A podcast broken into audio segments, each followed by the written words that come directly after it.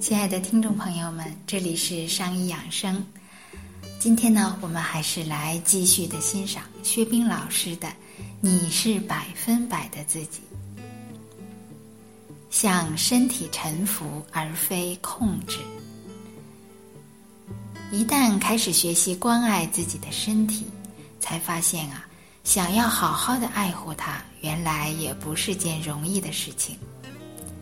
看了那么多的养生节目，也参加了各种养生班的学习。他们似乎讲的都对，可又是互相冲突的。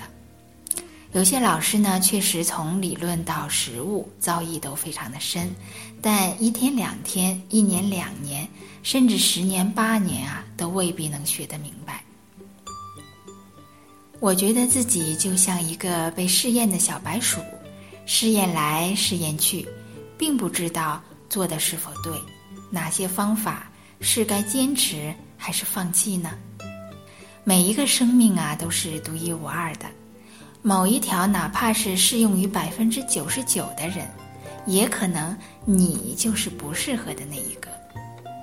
本山大叔有句广告词说：“不看广告，看疗效。”通常呢，检验标准就是看效果。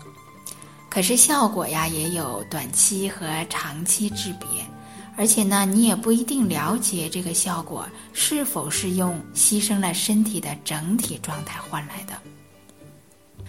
我们常说啊，急则治标，缓则治本。严格意义上讲呢，真正的治疗一定是标本兼治的。牺牲本的治标，只能说让症状消失了，根本不能说是治疗。症状消失，身体某一方面状况的改善，也并不代表你就更健康了。那段时期啊，很困惑，可以说学的越多越紧张，心里越纠结，因为无法将所学统合起来。确切的说，是找不到衡量身体是否健康的尺子，没有尺子，就根本谈不上选择。当然，从理论上好讲，衡量的尺子就是整个生命状态，就是身体自身的免疫能力、抵抗能力、恢复能力、调整能力。但判断这些能力升降的依据又是什么呢？我觉得，在答案没有明朗之前，先停下来，停止一切的造作；在方向还没有明确之前。